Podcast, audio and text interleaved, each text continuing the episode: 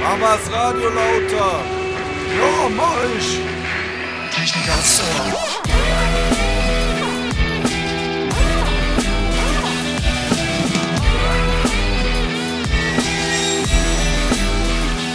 Diese neue Folge von Technik aufs Ohr beginnt ja ziemlich laut. Da wären wir auch schon beim Thema Lärmbekämpfung angesichts des Tags gegen Lärm.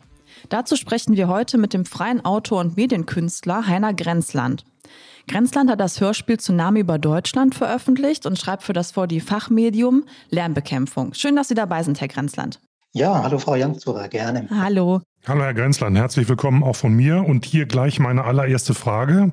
Dass es einen Tag gegen Lärm gibt, ich meine, das ist ja schon mal eine Aussage. Also ein Tag gegen Lärm ist schon heftig. Wie hat sich denn Lärm zum Beispiel in den Städten in den letzten Jahren entwickelt?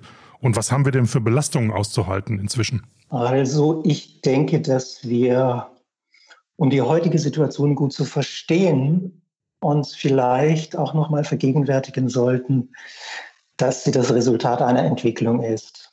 Und diese Entwicklung hat ihren Anfang im 18. Jahrhundert und sie beschreibt im Wesentlichen den Umbauprozess von der Agrargesellschaft zu einer Industriegesellschaft. Und wir nennen diesen Vorgang die industrielle Revolution beziehungsweise die Industrialisierung. Und eigentlich können wir erst seitdem von einer signifikanten Belastung durch Lärm sprechen, weil dieser Prozess, dieser Industrialisierungsprozess von technologischen Erfindungen und Entwicklungen bestimmt ist die das erzeugen, was wir heute unter Lärm und unter Lärmbelastung verstehen. Und es bedeutet eben in der Folge, dass überall in diesem riesigen und ständig wachsenden Industriesektor, kann man schon sagen, ein gewaltiger Lärm entsteht. Und auch dort, wo dann immer mehr Menschen zusammenleben, nämlich in den Städten, wo nun der Autoverkehr rasant zunimmt und vor allem auch die städtebaulichen Maßnahmen immer umfangreicher und größer werden. Also überall dort, wo die Menschen sozusagen diesen städtebaulichen Maßnahmen und den Industrialisierungs- und Fertigungsprozessen ausgesetzt waren, da entsteht eben Lärm. Worauf es mir ankommt, ist einfach darauf hinzuweisen, dass Lärm nichts ist, was vom Himmel gefallen ist oder heute entstanden ist, sondern dass es ein, ja, man könnte sagen, Kollateralschaden oder das Nebenprodukt der Industrialisierung und der technologischen Entwicklung ist. Und weiterhin muss man auch hier sagen, dass es nicht auf die Lautstärke eines Geräusches alleine ankommt. Das ist nicht der wesentliche Hauptfaktor hinsichtlich dessen, was wir dann unter Lärmbelastung verstehen, sondern es kommt auf die Qualität eines Geräusches an. Und die ist äh, hörphysiologisch und äh, in letzter Instanz medizinisch bedingt. Also halten wir mal fest, Geräusch und Lärm sind nicht das gleiche, das ist ganz wichtig.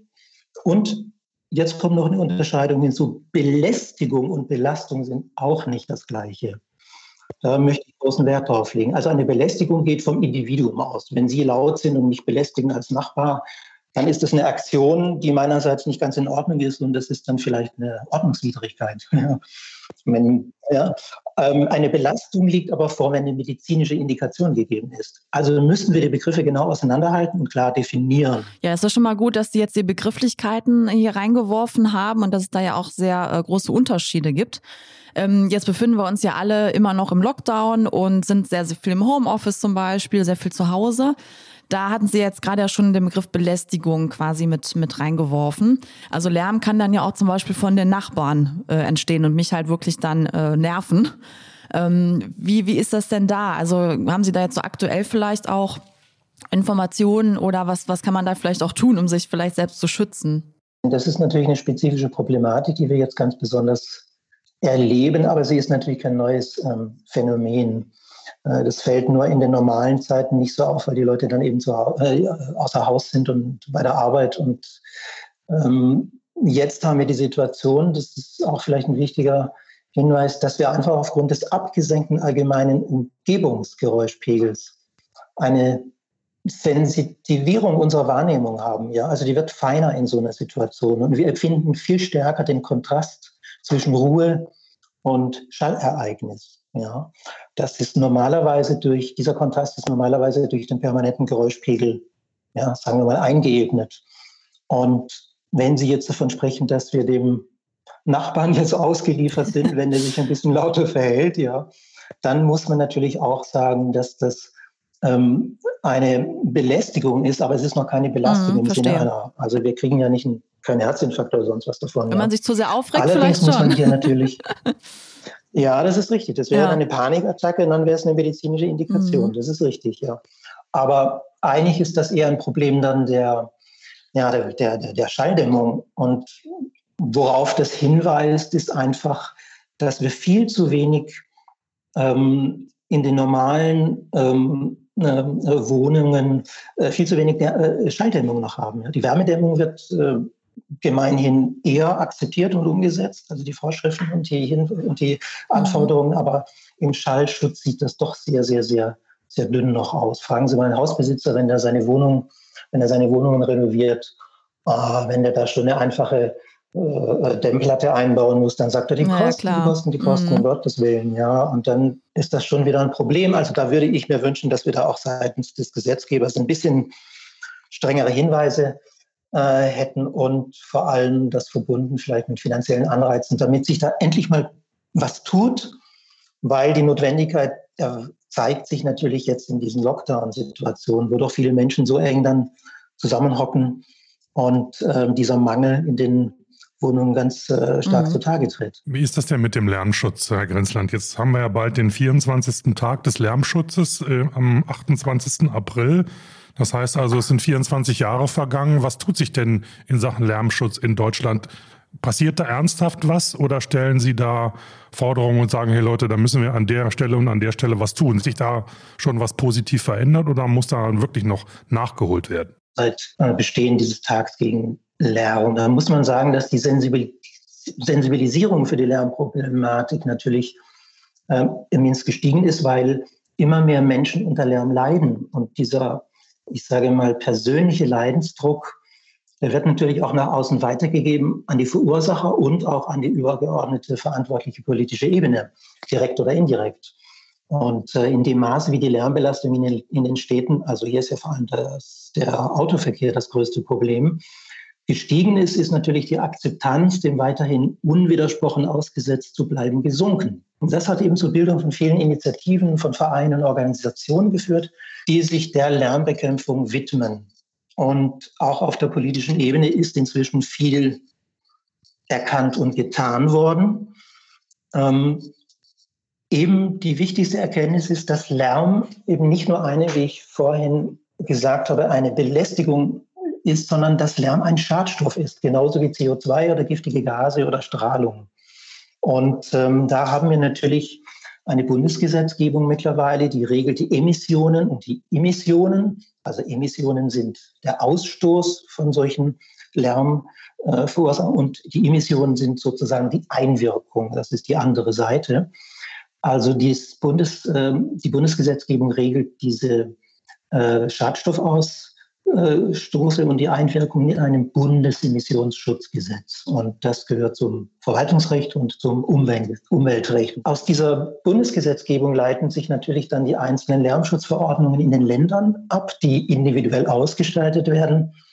Am besten geregelt sind, das muss man sagen, die Vorschriften zur Reinhaltung von Luft Mhm. und Wasser. Aber auch Lärm gehört natürlich zu den Schadstoffen.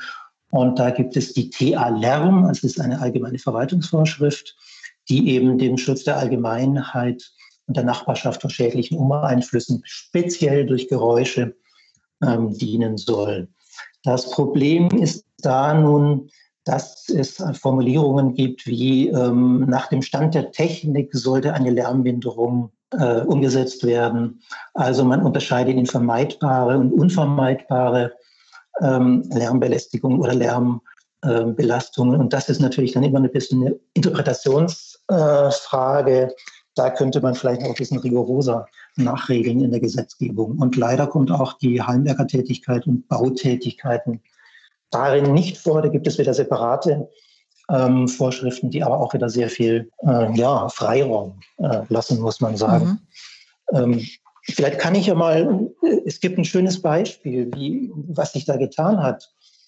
Im letzten Jahr, das hat auch ein bisschen ähm, Wellen geschlagen medial, gab es eine sehr schöne Initiative, zusammengesetzt aus privaten Organisationen, Initiativen und Vereinen und ähm, staatlichen Organisationen. Es gab die Initiative Motorradlärm. Ich weiß nicht, ob Ja. Sie davon gehört haben. Mhm. Es ist ja so, dass wir in vielen schönen landschaftlichen Bereichen äh, nicht nur Wanderwege haben, sondern eben auch kleine Landstraßen, die, Landstraßen und die werden von den Motorradfahrern bevorzugt, bevorzugt im Süden benutzt. Und das verursacht natürlich einen fürchterlichen Lärm, wenn da also 20, 30 Motorräder durch diese kleinen Ortschaften rauschen. Und Mitte letzten Jahres, also 2020, hat sich diese Initiative gegründet, Initiative Motorradlärm. Es war ein Zusammenschluss von, ich glaube, 100 Städten, Gemeinden und Landkreisen, die sich zu einer Protestaktion zusammengeschlossen hatten, die letzten Endes dazu geführt hat, dass der Bundesrat sich damit befasst hat und einen Beschluss am 15. Mai gefasst hat, der eben die Hersteller einerseits äh, verpflichten soll, die Motorräder leiser zu bauen und den Bikern sozusagen ähm, Einschränkungen auferlegt. Wie es aussieht, wird das in eine äh, Gesetzgebung noch eingeführt werden, dieser Beschluss des Bundesrates, sodass da also ein großer Erfolg im Grunde genommen ähm, zu verzeichnen ist. Worauf es mir aber ankommt, ist zu zeigen, dass eben dieses gestiegene Bewusstsein, von dem ich vorhin gesprochen habe, sich in ganz konkreten Aktionen niederschlägt und dass eben immer mehr Menschen, die unter diesen Lärmbelastungen leiden, sich zur Wehr setzen und die Politik auch unter diesem Druck dann wirklich gut und richtig und äh, hilfreich handelt. Mhm. Ja, Sie hatten jetzt ja eben schon äh, den Straßenverkehr nochmal angesprochen und auch jetzt gerade im Zuge dieses Beispiels mit dem Motorradlärm, dass vielleicht auch Hersteller in der Verpflichtung sind, ne? also die Motorräder zum Beispiel leiser, leiser mhm. zu bauen. Genau, da kommen wir dann so ein bisschen schon Richtung, sag ich mal, E-Mobilität oder Mobilität der Zukunft. Also kann, können zum Beispiel Elektroautos irgendwie positiv einwirken. Das ist ja auch so ein bisschen immer kontrovers diskutiert, ob es da wirklich den Lärm reduziert, ne? weil man hat ja auch die Rollgeräusche und so weiter. Wie stehen Sie jetzt zum Beispiel zum Thema E-Mobilität? Ich glaube, dass die E-Mobilität in einer Übergangsphase ähm, eine wesentliche Rolle spielen wird in den nächsten 20, 30, mhm. 40 Jahren oder 50 Jahren vielleicht auch.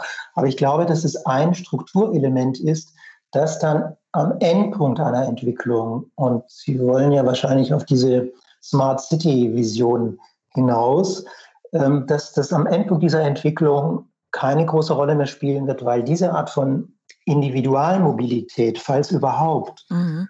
wahrscheinlich nur in sehr eingeschränkter Weise noch möglich sein wird oder die wird es nicht mehr so geben. Ich glaube auch nicht, dass die Elektrizität dann die dafür noch eingesetzte Energie sein wird. Wir werden mit großer Wahrscheinlichkeit bis dahin andere und neue umweltverträgliche Energien erschlossen haben. Deal, das ist nicht nur ein einziger Arbeitgeber, sondern eine ganze Gruppe. In unseren fünf Teilkonzernen Metall, Controls, Defense, Aviation und Metering arbeiten mehr als 17.000 Menschen im In- und Ausland an den Technologien von heute und morgen.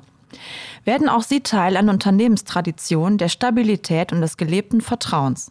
Informieren Sie sich jetzt unter www.deal.com/career. Wo sind denn die Stellhebel, die richtigen aus Ihrer Perspektive, aus Ihrer Sicht? Was müsste denn getan werden, um dann wirklich, wirklich was zu bewirken? Und nicht immer nur so punktuell. Also jetzt haben Sie das Beispiel mit den Motorradfahrern genannt, aber mhm. wir reden vom Stahlwerk bis zum Heavy Metal Konzert gibt es ja viele Arten von Lärmbelastung und Lärmbelästigung. Was müssen wir denn tun? Müssen wir drastisch Grenzwerte hier in Deutschland einführen für die verschiedenen Industrien, für die Bauwirtschaft, für den Arbeitsplatz, für die privaten äh, Umfelder? Was muss passieren? Also es wird uns nichts nutzen. Wir dürfen ja eines nicht vergessen. Diese ähm, Vorschriften und Gesetzgebungen sind ja Anweisungen, etwas durchzusetzen, was manchmal technisch gar nicht durchzusetzen ist. Sie können eine Verordnung herausbringen und sagen, alle äh, großen äh, Stahlwerke muss, muss, was weiß ich, dürfen nur noch 40 Dezibel äh, ausgestoßen werden, emittiert werden oder so. Ja, das nutzt Ihnen nichts, das ist ja gar nicht möglich, weil die Maschinen einfach aufgrund ihrer Materialeigenschaften, aufgrund der Fertigungsmethoden diesen Lärm produzieren. Insofern äh, müssen wir zweigleisig vorgehen. Und das ist natürlich ein wiederum langwieriger Prozess. Das geht nicht von heute auf morgen. Das heißt, wir dürfen nicht nur an einer Schraube drehen, wir müssen äh, das ganze Haus sozusagen im, im, im, Blick haben. Das heißt, wir müssen auf der einen Seite natürlich das Bewusstsein weiter schärfen und die Verordnungen herausbringen, die auf Lärmminderung hinauslaufen. Auf der anderen Seite müssen wir die technischen Möglichkeiten schaffen, von der Materialbeschaffenheit her bis zu den Methoden äh, der Herstellung her, dass diese leiser werden. Und das bedeutet, wir brauchen Innovationen, Innovationen, Innovationen, Innovationen. Das ist das Allerwichtigste. März 2020 ist von der Europäischen Umweltagentur ein Bericht herausgekommen mit dem schönen Titel Number of Europeans exposed to harmful noise pollution expected to increase. Also man erwartet, dass diese Belastungen steigen, die Menschen noch mehr dem Lärm ausgesetzt sind, was jetzt sozusagen eine gegenläufige Entwicklung zu dem wäre, die in Ihrer Frage angeklungen hat. Und wenn wir diesen Bericht mal lesen, dann ist er sehr äh, niederschmetternd. Da steht nämlich, dass jeder fünfte Europäer gesundheitsschädigendem Lärm mhm. ausgesetzt ist. Ja? Und das heißt, es sind mit schätzungsweise 113 Millionen Menschen in Europa, die dauerhaft, vor allem durch den Straßenverkehr verursachten Lärmbelastungen jenseits von 55 Dezibel ausgesetzt sind. 22 Millionen sind von einem absolut ungesund hohen Lärmpegel durch Züge, 4 Millionen durch Flugzeuge und eine Million durch Industrielärm mhm. betroffen. Also wir haben 22 Millionen Menschen auf dem Kontinent, die dauerhaft hohen Lärmbelastungen ausgesetzt sind. Und wir haben ungefähr 6,5 Millionen Menschen, die unter schwersten Schlafstörungen leiden. Und wir haben jährlich, ich glaube, 12 oder 13.000, 12.000 steht hier, 12.000 Todesfälle. Ja. Da gibt es natürlich nun, was diese Zahlen betrifft, Unterschiede zwischen den Ländern. Aber trotzdem kommt insgesamt diese Studie zu dem Ergebnis, dass wir alle Ziele, die wir sozusagen gesetzt haben für 2020, nicht erreichen. Mhm. Ja, also das Ziel einer signifikanten Lärmverringerung, die wird absolut verfehlt. Und die Prognose lautet, dass in den kommenden Jahren diese Belastungen weiter steigen werden. Und zwar eben vor allem durch das Wachstum der Städte zum einen, aber auch durch die wachsende Nachfrage nach Mobilität. Und ähm, das ist eine Konfliktlinie und eine Problemzone, die sich da jetzt zunehmend eröffnet. Die müssen wir auch politisch, was die Stadtordnungen betrifft, ähm, angehen und lösen. Und zwar mit ja, radikalen Mitteln. Wir können nicht einfach ewig diskutieren, weil die Problemlage ist erkannt. Wir haben kein Erkennungsproblem, kein Erkenntnisproblem, sondern wir haben wirklich ein Durchsetzungsproblem. Mhm. Und da müssen einfach die Leute mitziehen. Man kann sich nicht mehr auf seine eigenen kleinen Freiheiten und seinen hedonistischen Lebensstil und Entwurf zurückziehen. Wenn ich an einem ruhigen Platz bin, ich sage jetzt mal ein Beispiel, und jemand schreit mir von oben herunter und sagt, es ist Ruhe, und ich lärme da einfach auf der Straße herum und der schreit dann eben zurück, du blöder Spießer, ähm, dann ist es sehr lustig und jeder hat auf seine Weise recht. Aber irgendwann ist man selbst dann auch unten und macht ah, und dann wird dann auch so beschimpft. Also die Situationen sind austauschbar. Wir müssen da einfach zu gesellschaftlichen und akzeptablen äh, mhm. Lösungen kommen. Ja, da haben Sie jetzt auf jeden Fall einen sehr wichtigen Aspekt angesprochen, wie ich finde. Also ja, die Rücksichtnahme auf andere, die lässt ja dann doch ähm, ja sehr zu wünschen übrig zum Teil. Ähm, wir würden dann gerne ja. jetzt auch mal auf die Ingenieure und Ingenieurinnen so im Speziellen zu sprechen kommen. Also Sie hatten mhm. jetzt ja auch schon in den vorigen Antworten viel angerissen, also E-Mobilität eher so als Übergangstechnologie. Wir brauchen irgendwie Oasen der Ruhe und andere, ja, also dass mhm. die Stadt auch anders gebaut wird. Kann man da so in Richtung Smart City jetzt vielleicht mal blicken? Also wie klingt zum einen die Stadt der Zukunft? Wie können Ingenieure und Ingenieurinnen mhm. hier quasi aktiv werden und auch in Sachen Lärmschutz? Also was kommt da auf die zu? Also auf der einen Seite müssen wir natürlich weiterhin nach technischen Lösungen für die aktuellen Probleme suchen wir brauchen, wir müssen Wege finden, wie wir von den groben pauschalen Standardisierungen wegkommen, hin zu flexiblen und auf spezifische Situationen und Erfordernisse ausgerichteten Anwendungen kommen. Mhm. Ja? Das Motto also One Fits for All, das ist passé, das funktioniert mhm. nicht. Wir müssen für alle Bereiche individuelle Lösungen finden. Und ähm, ein wichtiger Punkt ist vielleicht auch, dass wir immer in die Richtung denken müssen, dass sich die Technologien der Zukunft wieder mit den Menschen versöhnen müssen. Ja, ein schönes also wir Bild. Wir haben ja im Verlauf der letzten 250 Jahre, also jetzt auch meine Eingangsschilderung, was die, was den Verlauf, die Technik ist immer zu einer, ja, ist immer mehr zu einer Bedrohung geworden. Und ähm, das hat sich, es ist immer so ein, so ein, so ein, ja, ein Gegensatz zwischen Mensch mhm. und Technik und Menschlichkeit und, und Technik entstanden. Und speziell hinsichtlich unseres Themas Lärm heißt es, dass die Technologien der Zukunft wieder das Mit- und Nebeneinander von Mensch und äh, Technik mhm. bedeuten müssen. Das heißt, wir dürfen jetzt in der nächsten Zukunft nicht wieder in einen überstürzten technologischen Verlauf mhm. verfallen, der wie die Industrialisierung diese ja, zum Teil katastrophalen Nebenwirkungen und Kollateralschäden mit sich bringt. Das ist ja nur eine Seite des Industrialisierungsprozesses, aber eine, die jetzt auch unser Thema ist als Ausschnitt. Ja? Also zusammengefasst würde ich sagen, Ähm, die eigentliche Herausforderung für die Zukunft, auch eben für die Ingenieure und Ingenieurinnen, ist, dass wir sozusagen ähm, den Mut haben müssen, ähm, ja, wie soll ich das ausdrücken? Vielleicht sich der ähm, Technik mehr zu öffnen. Neue, ja, wir müssen einfach neue, vollkommen neue und andersartige Konzepte entwickeln und Technologien, Technologien mhm. entwickeln. Und dazu muss man Mut haben. Also da würde ich den äh, Ingenieurinnen und Ingenieuren sagen, denken Sie in neuen, in grenzüberschreitenden mhm. Bahnen und versuchen Sie sich einfach am Unkonventionellen. Das ist ganz wichtig. Bevor wir zum Ende kommen, wollte ich noch ein Thema aufgreifen und einen Satz von Ihnen nochmal zitieren. Wir müssen den Krieg gegen den Lärm gewinnen. Ähm, da haben Sie ja so ein wunderbares Hörspiel herausgebracht. Das, mhm. hab ich, das haben wir uns mal angehört. Da kriegt man schon ein bisschen, naja, da wird einem schon ein bisschen mulmig, wenn man sich dieses Hörspiel anhört. Und äh, Etwas anders, die Zukunft ja. kann auch anders sein. Können Sie was zu diesem Hörspiel sagen? Das nennt sich ja Tsunami über Deutschland. Ähm, was geht da ab in diesem Hörspiel? Es ist eine Produktion vom Rundfunk Berlin-Brandenburg, von RBB Kultur und war eigentlich ursprünglich eine Hommage an das berühmte hm. Hörspiel Der Krieg der Welten von ah, Orson Welles aus dem Jahr 1937. Ja. Es ist so eine Art Remake eine Art Remake, aber mit einem neuen Inhalt, was bei Orson Welles die Marsmenschen, Marsmenschen sind. Das ist im Tsunami über Deutschland eine tödliche Lärmwolke.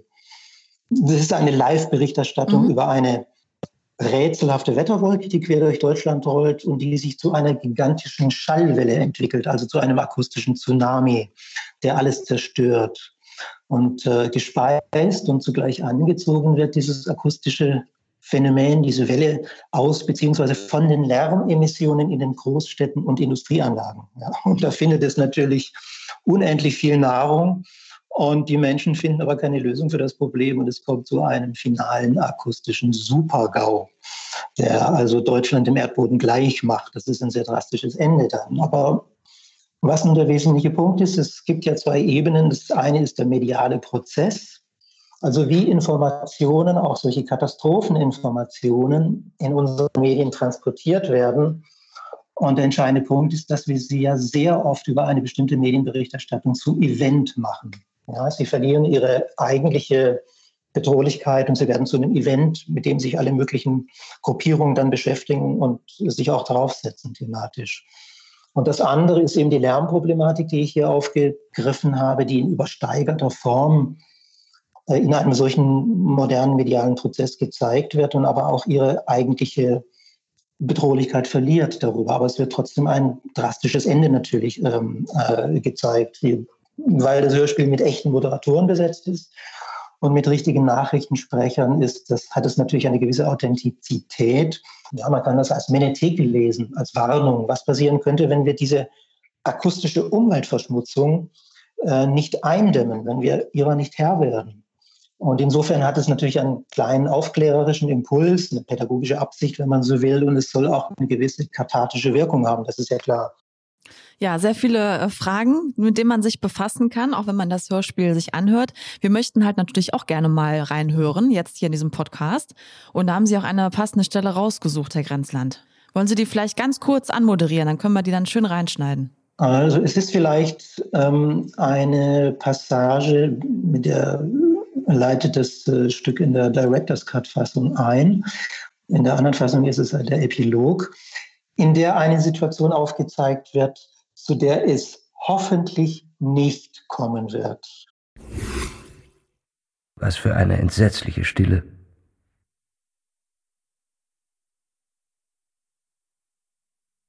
Kein einziger natürlicher Laut. Nur das monotone Brummen der Versorgungsaggregate. Aber was für ein Grauen erst dort oben durch die Teleskope, die zur Oberfläche hinaufführen, habe ich sie gesehen, die akustischen Tsunamis, die jetzt zu tausenden kreischenden Feuerstürmen gleich durch ein Niemandsland jagen. Wird es jemals wieder ein normales Leben in Deutschland geben? Ein Leben mit Kinderlachen in den Parks, mit surrenden Rasenmähern und lustigen Autohupen und Diskomusik und dem Rascheln der Blätter im Sommerwind wohl kaum. Wir werden uns daran gewöhnen müssen, für immer in diesem unterirdischen Bunkersystem leben zu müssen. Wenn ich richtig gerechnet habe, dann müsste das Ihr Ur-Urgroßvater sein. Ganz genau. Er war übrigens Professor für Ornithologie und auf einer Exkursion mit seinen Studenten auf dem damaligen Usedom, so hieß es, glaube ich, als, als es passierte. Dann sollten wir an dieser Stelle vielleicht daran erinnern, dass man zu dem Zeitpunkt gerade begann, Deutschland in vier Frequenzzonen einzuteilen. Die Erdoberfläche konnte damals ja nur noch mit schallgepanzerten Amphibienfahrzeugen befahren ja, werden. Ja, deshalb diese Hoffnungslosigkeit.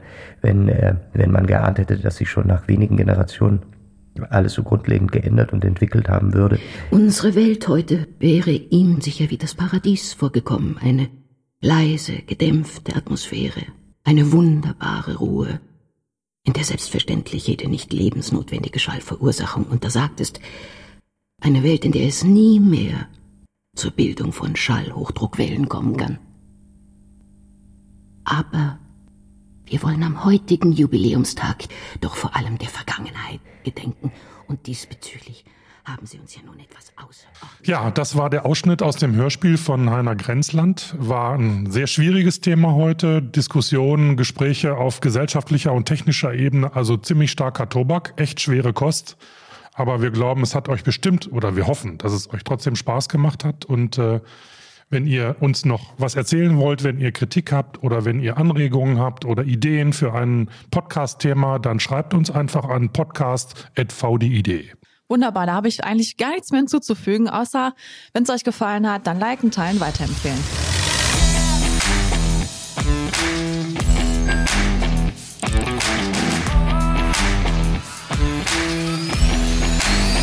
搞笑